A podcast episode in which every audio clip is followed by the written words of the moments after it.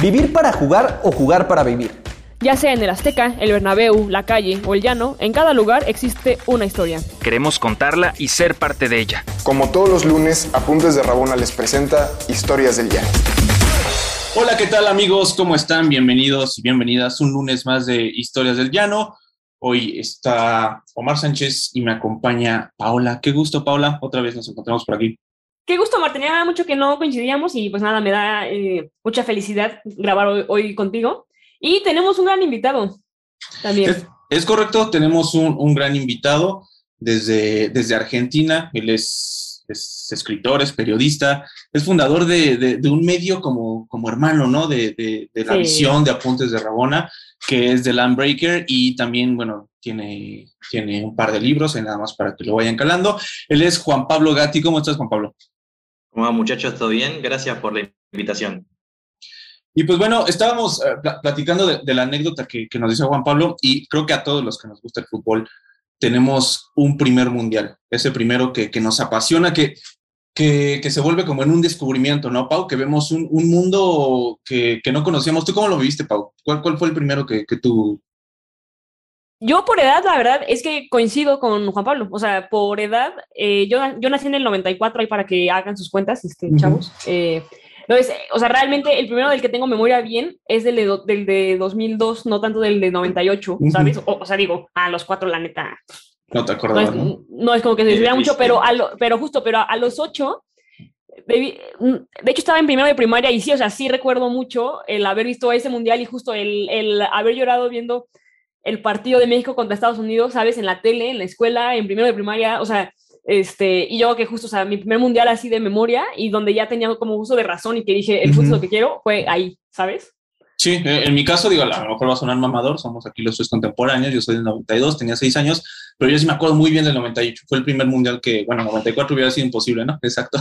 Pero no, pero 98 ya lo viví con total conciencia, entonces me acuerdo del yeah. partido contra Corea, de, el eh, Holanda, Bélgica, todo lo que pasó, me acuerdo muy bien. Entonces, y el partido contra Alemania, falté al kinder aquel día. Pero bueno, con Juan Pablo, que es también el Mundial de 2002 de Corea-Japón, además uno que fue revolucionario por muchísimas cosas, la tecnología, muchas cosas, pero no, no solo como aficionado, sino que también despertó, y es algo que será una, una historia circular con Juan Pablo, esta um, inquietud, no solo descubrió el fútbol, sino también la pasión por, por escribir, por contar historias, por documentarlas y por ir más allá. Entonces, cuéntanos un poco, Juan Pablo, de este primer vistazo con, con, con el Mundial, con los Mundiales, Corea-Japón, y cómo te abrió este mundo también de, de, contar historias. Sí, yo les iba contando, ahora me siento grande. Este, yo soy de, de septiembre del 90, así que no llegué a vivir primero la final de, de Italia, este, que acá en el país representa mucho. De hecho, este, nada, cada vez que llega un mundial, eh, la, la, canción de Italia 90 en este país es el boom. Vos le puedes poner cualquier canción y van a decir, no es nada comparado a, a Noches Mágicas, bueno, no me sale el italiano, perdón, okay. este, de Italia 90, ya para ese punto. Eh, sí me pasaba que también, como un poco les iba comentando, quizás si obviamente seguía el fútbol un poco, sobre todo por la radio, porque bueno, el servicio de cable estaba medio caro, eh, no era como muy gran fan. De hecho, tampoco jugaba mucho. Yo tengo mis recuerdos de jugar, empezar a jugar a los 12, 13 años. Ah, digamos, sí, ya grande. Ahí, este, me, tenía como más afición quizá a, otro, a otros deportes, pero como que el fútbol todavía no me terminaba de enganchar mucho.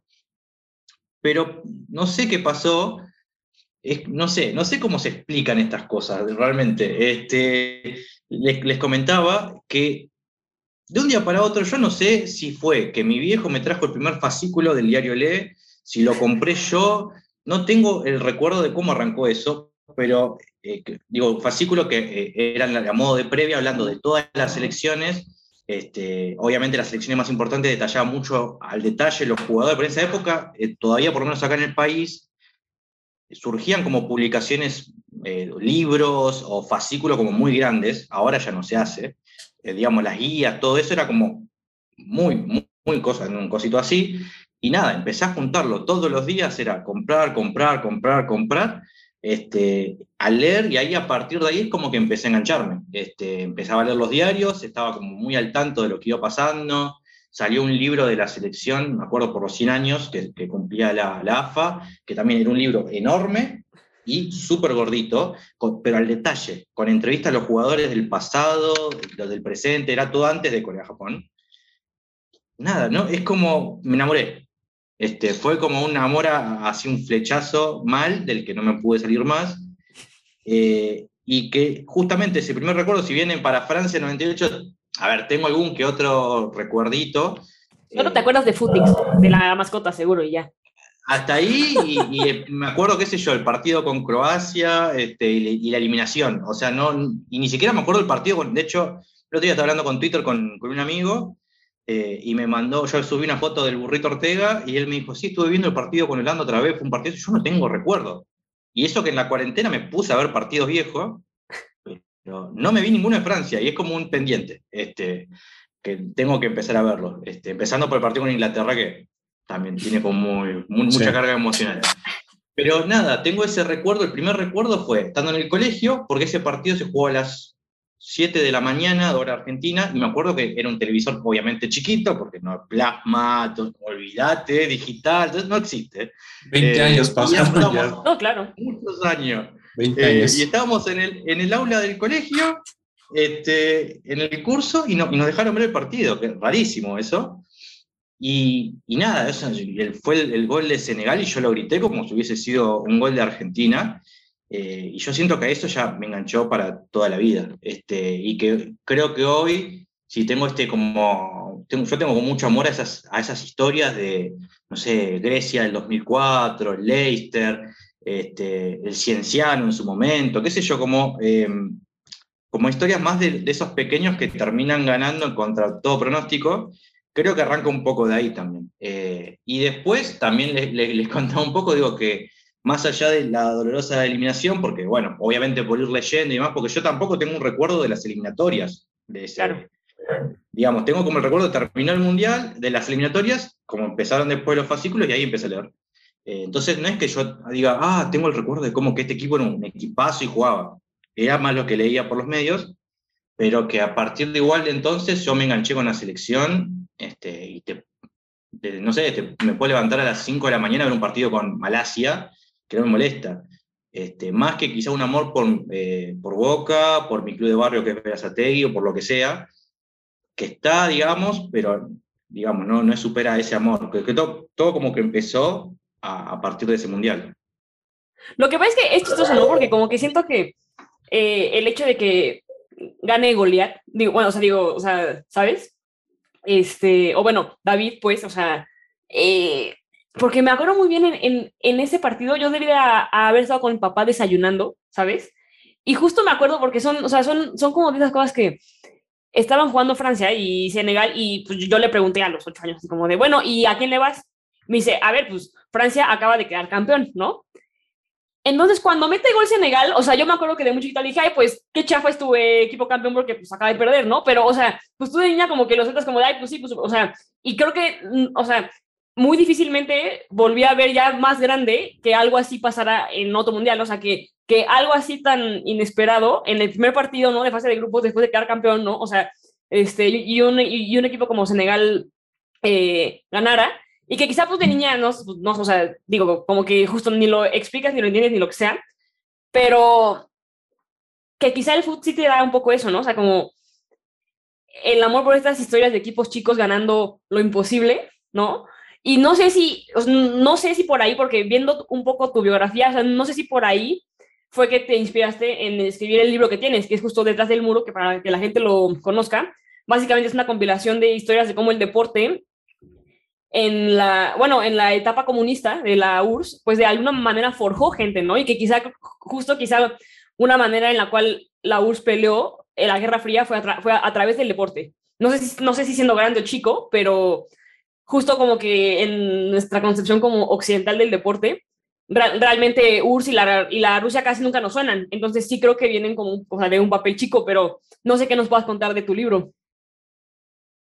Sí, este, en realidad la, la URSS y sus, eh, sus aliados, digamos, incluyendo quizá Yugoslavia, que no era aliado de la URSS, pero bueno, se puede considerar como parte del bloque por el sistema que utilizaba, eh, el deporte para ellos era todo. Este, digo, no solamente hablando del fútbol, que bueno, a ver, si vamos al fútbol, la, la, Unión Soviética fue la primera campeona de la Eurocopa, ha llegado a finales.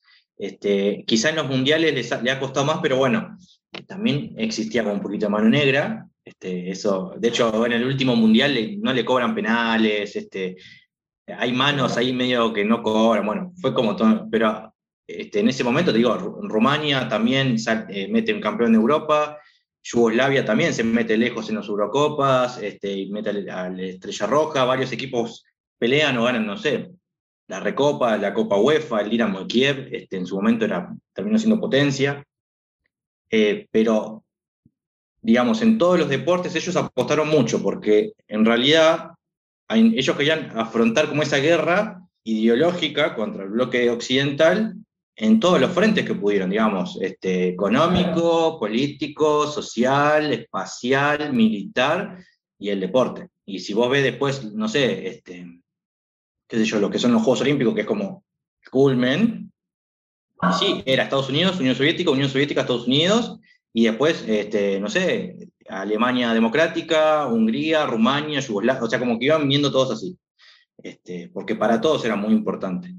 Eh, bueno, el otro día estaba, estoy leyendo un libro sobre Italia 90 justo, este, de un escritor eh, inglés, no me acordar cómo ahora se llama el libro, pero que justo uno de los capítulos está dedicado a, Rus, a Rumania, y Velodedici, que fue bueno, este defensor exquisito del Estiagua y de la Estrella Roja que ganó las dos Copas de Europa, él decía que ellos llegan a tener la camada que tienen, esta que, bueno, maravilla, ya en el 90 empieza como a maravillar y en el 94 explotan, porque el Estado aportó mucho desde la niñez, digamos, ¿no? Y que después, cuando se cae todo eso, los clubes dejan de invertir, el Estado deja de invertir y ahí se viene a pique, digamos, y le pasó a Rumania, le pasó a Polonia, bueno, Yugoslavia estuvo como ahí, pero ya estaba más integrada, la Unión Soviética lo mismo, porque Rusia eh, no es, a ver, la Unión Soviética no era solamente Rusia, ese es como un malentendido. Ucrania aportaba muchísimo, Georgia aportaba muchísimos jugadores, y así, bueno, otras repúblicas eh, también lo mismo. Entonces ahí se ve como ese desmembramiento, esa falta de inversión y más. Bueno, en fútbol, además de que, bueno, la Champions y todo eso, claro, empezó a beneficiar a pocos, ahí murieron. Eh, pero creo que el, libro va por ahí, un poco repasar, eh, no solamente en fútbol, sino, digo, son historias de, distintos deportes, pero desde un lado más también, este, abordándolo de un lado eh, histórico, político, digamos, que no es solamente, no sé, una partida de ajedrez, por ejemplo, o que no es solamente una selección de fútbol o un tenista, eh, que hay todo un detrás, digamos, y eso es lo, como lo importante. Y sí, este, acá también, en este libro está, a ver, este, la, Unión Soviética que gana el euro, o Lev Yashin, la historia de Lev Yashin, y después tenés este, no sé, eh, ajedrecistas eh, que empiezan a ganar torneos, tenés eh, la historia de un tenista checoslovaco que se nacionaliza egipcio y gana un gran slam y se convierte en el primer tenista africano, entre comillas, en ganar un gran slam. Este, bueno, y así, digamos, ¿no? Pero es como eso, este, cómo pudieron afrontar durante todos esos años, y con éxitos y con fracasos, pero que el deporte no era solamente deporte y bueno, si perdemos ya está, no, no tenía todo un sustento y bueno, si ganabas estaba bien y si perdías también tenía consecuencias. Argentina tiene, en comparación con México, más, más momentos en los que el fútbol y, y la política internacional, por así decirlo, lo, cultural se, se, han, se, han, cruzado. Específicamente Argentina, bueno, hay dos momentos que creo que son los más clave, que es por supuesto el enfrentamiento contra Inglaterra, todo lo de las Malvinas, etcétera, etcétera, y pues también cómo se dio el Campeonato Mundial de, de 1978 tú no habías nacido en ese momento, pero como argentino, como ciudadano, ¿cómo viven esa relación de, esos dos aspectos en particular? Los partidos contra Inglaterra, que en 98 hubo uno, por cierto, el, el, recuerdo del campeonato del 78, hay quienes lo... Existe un cierto desdén o no. ¿Cómo lo vive el aficionado y ciudadano argentino? ¿Cómo los vive?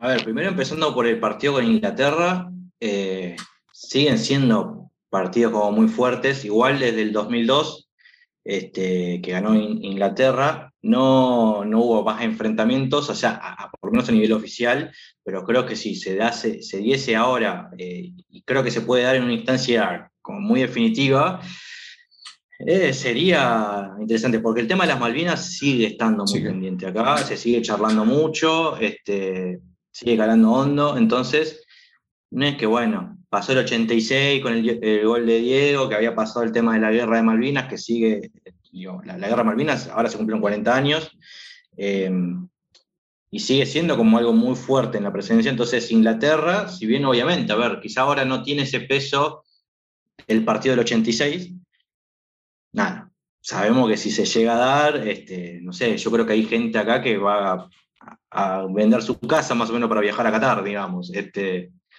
porque representa mucho. Este, y no es el mismo tipo de enfrentamiento que, por ejemplo, eh, con Alemania, que es un clásico, pero porque se dio muchas veces, o con Brasil, porque es el rival regional. O sea, hay como pica, pero no, no con ese sentido eh, político que hay con Inglaterra.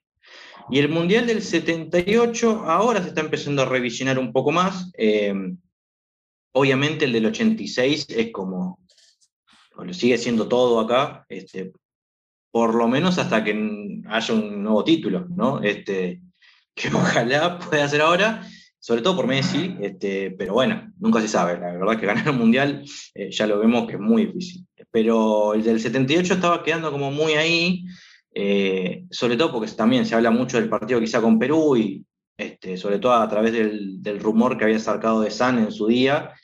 Eh, vos ves el partido y quizá no se nota si hay algo no. Pero bueno, algunos jugadores dijeron algo, otros dicen otra cosa, entonces es, muy difícil.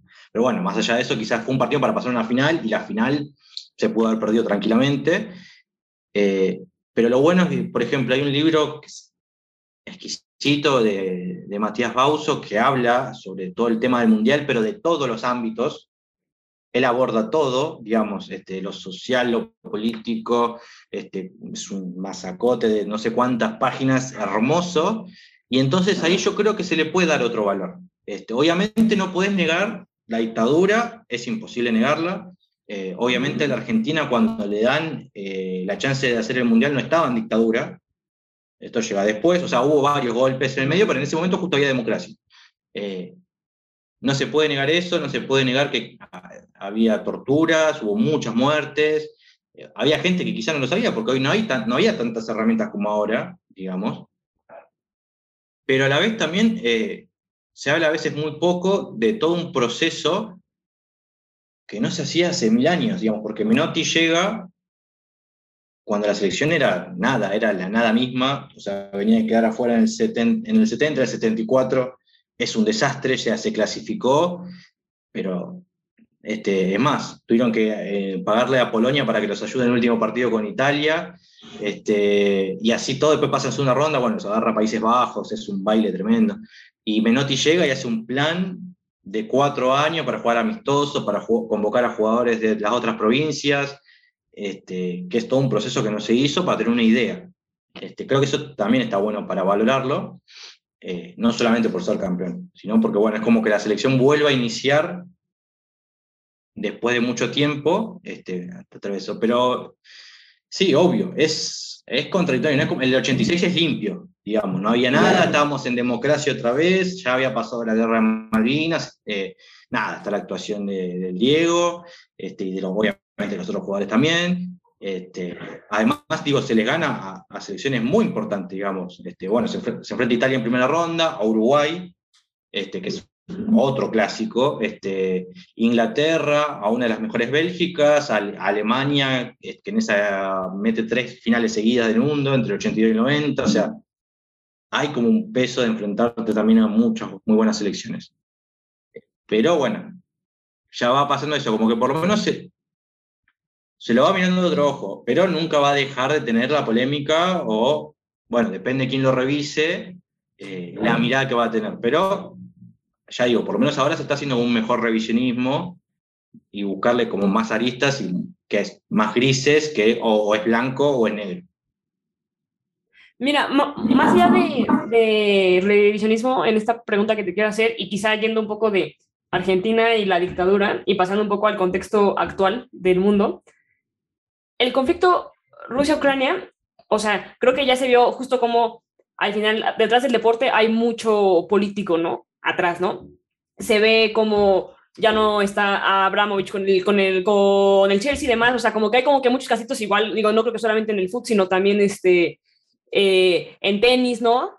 Pero con todo lo que sabes y has leído y con tu perspectiva, o sea, ¿cómo crees que esto vaya a afectar o qué crees que vaya a cambiar, pon tú de en dos, cuatro años? En el fútbol europeo, en, en, el, en el deporte, o sea, ¿qué crees que pueda pasar? Qué, buena pregunta. ¿eh? Este, es un tema complejo aparte porque, digamos, al mismo tiempo en el que, bueno, Rusia eh, está atacando Ucrania, obviamente eso, la vamos ya está mal. O sea, vamos a empezar, porque viste que uno dice, ah, escribió sobre fútbol como o deporte comunista y yo ya me tildaron de, comunista y todas esas cosas y nada que ver, pero bueno, son porque me gustó el tema y no había de, esas cosas. Este, pero mm, sí, sí, porque Twitter es así. sí, sí, sí, Pero a, la vez digo que pasa esto, eh, digo esto, ¿no? Arabia también ataca a Yemen. Sí. Y, Arabia Saudita va a jugar el Mundial. Eh, y es raro, y bueno, y a Infantino le preguntan, como bueno, si pasa esto con otros países, y él dice, ah, depende. Entonces te da la sensación de que, claro, este, a ver, bueno, Rusia también ha hecho otras cosas este, antes de su mundial y tampoco pasaba nada. Entonces te da a entender que en realidad, mientras vos le sirvas como socio, no te va a Qatar, bueno, ya sabemos las cosas que pasan en Qatar. Claro. No, no lo sancionaron, no le quitaron el mundial, nada. Este, entonces, Tienes, a ver, yo creo que, a ver, en parte una perspectiva de dos a cuatro años es que, bueno, los clubes rusos hay que ver cuándo pueden volver a jugar, pero este, ya no participar, por ejemplo, de la siguiente edición les puede hacer perder muchos puntos, bueno, con lo que conlleva empezar a bajar en los rankings y, demás. Eh, y a la vez esto, de, digamos, hay varios accionistas eh, rusos, digamos, solamente Abramovich es uno, pero también hay otros que también estaban circulando, o agentes y, y demás que, bueno, se, tuvieron que ir. Y eso pesa. Bueno, en el Chelsea hay que ver cómo puede llegar a repercutir en el futuro, porque de hecho es uno de los pocos, creo yo, que invierte, pero que le sale bien, porque también hemos visto, bueno, el Manchester United, que lo, manejan hace muchos años la familia Glazer de Estados Unidos, pasó de ser el Manchester, bueno, si nos clasificamos a Conference League, está todo bien, digamos, ¿no? Este, es, una, es una visión así, o sea que a veces es no solo quién invierte, sino cómo. Porque puede venir de Qatar el dinero y también invertirlo bien, digamos. Eso, este, esto es así. Pero bueno, creo que a, dos o cuatro años eh, puede repercutir, yo creo que más que nada en los clubes. Este, después hay que ver si a la selección la dejan competir o no. Eh, eso habrá que ver todo esto porque hay que ver cuándo termina la guerra, si es que se termina pronto o bueno, Esperemos que no, tenga una escalada mucho mayor, que siempre está el miedo ese. Claro. Eh, pero bueno, quizá la selección pueda volver a competir, entonces quizá va a perder un poco de ritmo porque la gran mayoría de sus jugadores son de la liga rusa.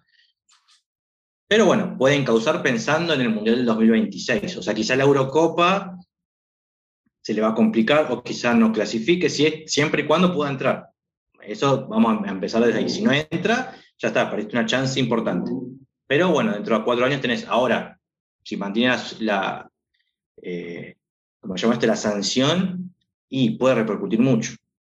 Sí, lo que puede pasar es, son dos cosas también, es que esto sirva como un antecedente para otras naciones, o que también haga saltar la ficha justamente de que si otra vez Estados Unidos se le ocurre atacar a otro país y no pasa nada, pero China quiere atacar a otro país y pasa algo, bueno, como que decimos, nada, ya sabemos este, por dónde va la mano, digamos, ¿no? O sea, que todo, todo el que ataque a otro está mal, vamos a empezar de ahí. digo, o sea, si sancionamos a uno, hay que sancionar a otro. Y después está esta visión de que el fútbol, el fútbol o el deporte y la política no se mezclan hasta que pasen estas cosas.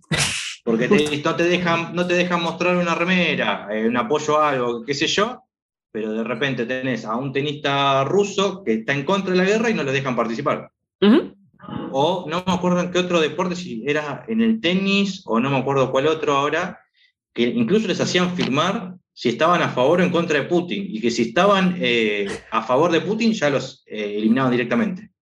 Este, y digo eso, o sea, justamente, si pasa esto en otros lados y no pasa nada, digo, ¿por qué entonces a ellos sí? ¿Y por qué antes, cuando ellos estaban con el problema del Donetsk o, demás, no pasaba nada tampoco? ¿no? Es como, es un mundo que se va manejando por los intereses, para decirlo de alguna forma. Claro. Sí, y finalmente la, las sanciones y todo esto resulta ser totalmente coyuntural, ¿no? Según lo que convenga o no a FIFA, si en este momento te sirve o no, si, si esta guerra se hubiera dado hace cuatro años, seguramente las resoluciones hubieran sido totalmente distintas. En este momento Rusia no tiene un plano particularmente protagónico, está, digo, está la gasera con lo de la Champions, pero es inversión privada, pero Rusia como tal, como Estado y por lo tanto como nación y sus equipos pues no tienen un rol protagónico, lo que sucedió yéndonos atrás, que estamos platicando con Argentina en 78. Aquí en México, los Juegos Olímpicos del 68, había habido una, una mm, matanza de estudiantes 10 días antes de que iniciaran y eh, todo se escondía. Y para concluir esta idea que muchas veces pensamos eran otros tiempos, ¿no? Pero justo, pues en Qatar va a empezar un mundial en el que nosotros como aficionados al fútbol vamos a estar ahí viéndolo, tal vez sí con una conciencia de que hay cosas que están pasando en ese país, pero finalmente... No lo vas a dejar de vivir. Exactamente. Entonces, sí e, e, e, es, es bastante triste e impactante como, pues, contra, contradiciendo un poco la frase, ¿no? Pero, la, o sea, la, pelota sí se mancha de algún modo, ¿no? A lo mejor hay 45 minutos, 90 en, que no, o en que hacemos como que no, pero realmente sí pareciera muchas veces que, está manchada por, por todos lados. Pero bueno, para ir terminando, Em, Juan Pablo, ¿qué, crees que tenga en común aquella vez en que viviste el Mundial de 2002 todavía como niño y tener esta primera experiencia con, con, la información, con, la memoria plasmada ¿no? En, los diarios y todo esto, y con poder tú expresarte a través de recolectar y de ir construyendo tus historias? ¿Cuál es el punto en común de, un niño que está haciendo eso ya con una persona que, que está escribiendo un libro, un par? ¿Cuál, es el punto de encuentro entre eso? Y yo creo que es el amor, digamos. Este, tenerle, ay, que suene muy poético. Guardar frase, esta frase va para Twitter.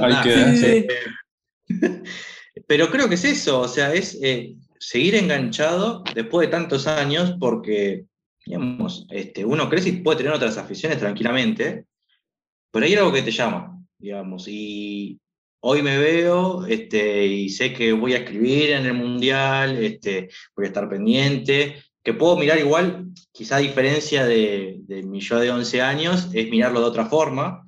Este, hoy quizá con más conciencia puedo mirar que hay ciertos partidos que van a tener otro tipo de condimentos y demás, y que eso también me gusta. Eh, pero a la larga creo que es eso, y sobre todo el, el mundial me parece que es la máxima expresión de amor que tiene el fútbol todavía, más en este tiempo súper corrompido. Eh, digo, gana el que tiene mejor plantilla, no el que pone más plata. O sea, sí, bueno, a ver, invertís en juvenil, bueno, pero digamos, obviando esa parte, no es que una selección compra jugadores para su, para su selección y así gana, digamos, sino que sigue siendo esto. Son los mejores de cada país, algunos nacionalizados, pero digamos, siguen siendo prácticamente los mejores de cada país, y van y se baten a duelo en un mes esa era una idea que la FIFA también medio que se quería robar, pero ya vio que por ahora no se puede, no sé en otro futuro. Hoy no se puede y creo que eso es lo lindo. Digamos, no es que esperas tanto este, y que cuando llega lo disfrutás. Este, estás ese mes como con una sonrisa y mirás los partidos y juega, no sé, qué sé yo, este, Arabia Saudita con el que venga, con Egipto, y lo mirás el partido. O sea, pero porque ya le encontrás hasta ese hasta ese sabor. Incluso si el partido es malo, en el momento no vas a decir, uy, qué malo. Bueno, listo, voy a ver el siguiente. Después, con el tiempo, decís, no, este mundial fue bueno, este mundial fue más o menos. Pero en el momento en el que estás ahí, lo vivís con intensidad. Y más si tu selección empieza a llegar lejos. Claro. Este, no yo acá el recuerdo del 2014 es hermoso, digamos. Eh, yo siempre lo digo, vos podés ser de Boca, de River, puedes ganar Libertadores, eh, intercontinentales o mundiales, este, y salís a festejar, pero es una porción chiquita. Cuando Argentina llegó a la final salimos a festejar todos. Claro. Y esa emoción de que vos te, te abrazás con el, el hincha de River, con el de San Lorenzo, con el de Quilmes, con el de Godoy Cruz, no lo ganás este, ganando la Libertadores. O sea, no, hay, hay como algo distinto. Digamos, de, de juntar con tu familia, con tus amigos. eh, no importa, eh, digamos, eh, qué sé yo, la ideología política, no importa si uno es de una religión o el otro, si uno es, tu jefe y vos sos el empleado.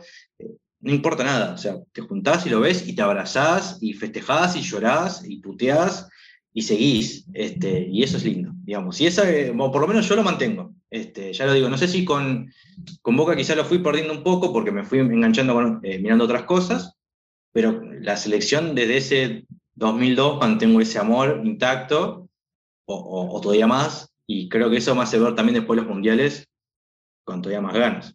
Ah. Qué padre. Pau, está, está conmovida, Pau. ¿Algo más, Pau, No. antes de despedirnos? Yo sí, le quería preguntar, así como Senegal pudo ser como el, el- el equipo del flechazo, si lo quieres ver así en, en Corea-Japón, ¿qué equipo crees que en Qatar pueda hacer ese flechazo también? O sea, ¿qué equipo chiquito le, o sea, le, le ves que pueda, o sea, o te gustaría que hiciera lo que Senegal hizo en Corea-Japón 2002? A ver, personalmente tengo, no sé por qué también, como un cariño muy especial a Escocia. Se ve porque los tipos no, no- todavía no clasificaron igual, ¿eh? Eh, esperemos que ustedes puedan reflotar esto en unos meses y decir, ah, Escocia clasificó, entonces vamos a poner poco. Eh, bueno, digamos, Escocia es una de las cunas del fútbol y nunca pasó de primera ronda ni en mundiales ni en Eurocopas. Tienen una mala suerte increíble. Eh, y me gustaría que por, poder ver por primera vez que clasifiquen, obviamente, porque del 98 no van, y que pasen. Me parece que tienen lindo equipo y además esa historia de, bueno, este, de repente nunca nada Sí, y lleguen lejos. Pero después saliendo de eso, sí me gustaría, eh, creo que obviamente a los de CONCACAF les, les tengo como cariño más allá de la rivalidad Ah. con México. Este, me, es la rivalidad de memes, digamos, porque Ay, después es el momento. Eh, nos odiamos 90 minutos y ya está. Yo me llevo bien con los mexicanos, así que no pasa nada. Pero me me gustaría igual que esto, primero que América pueda volver a empezar a meter eh, selecciones por lo menos en cuartos de final o en semifinales, porque nos viene costando mucho. Eh, pero bueno, de las tres yo creo que, o por lo menos hasta esperando a, a- a Costa Rica, eh, me gustaría ver qué hace Canadá. Ya. Obviamente, a ver, a nivel potencial, Estados Unidos y México tienen, me parece, mejor selección y más experiencia y demás, pero como el proceso de Canadá, este, gracias a, a- a un colega, Juan Madangelo, que venía escribiendo el fútbol canadiense hace tiempo, eh, como que lo fui siguiendo y bueno, ver que esta, llega esta clasificación me hace dar ganas de bueno, decir, a ver, ¿qué onda? ¿Qué fue todo esto que se vino haciendo? También, obviamente, pensando en el 2026. Así que esa es una. Y otra, este, que vamos a ir viendo, obviamente, es, a ver, yo creo que se, confío mucho en Senegal, pero sí quiero que el fútbol africano eh, vuelva a tener representantes, por lo menos en cuartos de final. Este, como que al continente le vuelve a faltar eso, es como que siempre amagan, que no lo hacen mal, porque en el 2018 creo que, digamos, eh, han jugado bien, Senegal, Marruecos, eh, pero me falta algo. Entonces, son como varios flechazos este, que digo que pueden llegar a darse. eh, puede ser un mundial muy parejo. Los, grupos, la verdad, que son muy parejos. Pero, a ver, yo, mi, mi fichita, por un cariño que tengo, es para Escocia, que espero que clasifique primero. Eh, además, jugaría en el grupo con Inglaterra. Qué mejor historia para arrancar que esa. O sea, vamos, vamos a partir de esa base. Eh, y después, bueno, ver a los demás. Pero sí, esto. Ojalá que también al CONCACAF les pueda ir bien y que África meta aunque sea uno, si puede meter dos, mejor, pero si mete aunque sea uno para el cuarto ya sería como decís bien. Este, y por menos más de uno en octavo de final, que también es como una cuenta pendiente. Pues ahí está, pues sí, me, llama la- mucho la atención lo de Canadá. Creo que todos tenemos como la expectativa de qué va a pasar con Canadá, que tiene esta muy buena selección, porque además no, no- no ha sido un crecimiento como que, que vaya de proceso en proceso. De repente esta eliminatoria tuvo una gran camada, muchas veces ni siquiera clasificaba el hexagonal final, bueno, ahorita ya es octagonal en CONCACAF, entonces fue como muy de una irrupción muy justo repentina de Canadá. Pero pues bueno, ojalá México y Argentina avancen a la siguiente ronda. Ojalá Escocia también ande por ahí. Y pues bueno, muchas gracias, Juan Pablo, que la gente te puede seguir, te puede leer ahí en, en The Landbreaker, que tus libros los puede pedir en línea, los puede leer en línea, ¿cómo los puede encontrar? Sí, eh, bueno, detrás del muro ya lo está este, en la librería de Libro Fútbol, que se puede pedir, eh, digamos, por el envío, está en Amazon también. Sé que hay otras eh, editoriales deportivas de otros países, ahora no me acuerdo en México, creo que había una, pero no me puedo acordar, sé que en España y en Uruguay había visto que iban para allá, eh, a México sé que llegó, pero no me puedo acordar después si hay alguien que pueda ayudar, mejor. Y ahora sale Titanes, ahora dentro poquito, y lo mismo, o sea, va a ser como lo mismo. Se puede pedir del libro fútbol, que hay, incluso hay muchos periodistas mexicanos que escriben ahí, este, así que está bueno, y llegan a México, justamente, después habrá que ver cuál era la librería, pero se pueden conseguir así o, bueno, pedirlos directamente también. Perfecto, bueno, pues muchas, muchas gracias Juan, espero que, esperamos platicar nuevamente pronto, una plática bien, bien interesante. Como muchas veces nos pasa, se nos extiende, pero es justo cuando las pláticas están bien buenas. Pau, muchas gracias. A todos, ¿no? Igual, este, Omar y Juan, un gustazo. Eh, feliz lunes a todos y disfrutemos de, pues sí, del food, de verlo, de leerlo, de escucharlo, no sé. Un abrazo a todos. Pues muchas gracias. Yo soy Omar Sánchez. Esto fue Historias de Llano en Apuntes de Rabona. Nos vemos el próximo lunes. Nos escuchamos, más bien, el próximo lunes. Adiós. ¿Quieres más historias? Síguenos en todas nuestras redes sociales como Apuntes de Rabona para ver el mundo desde el futuro.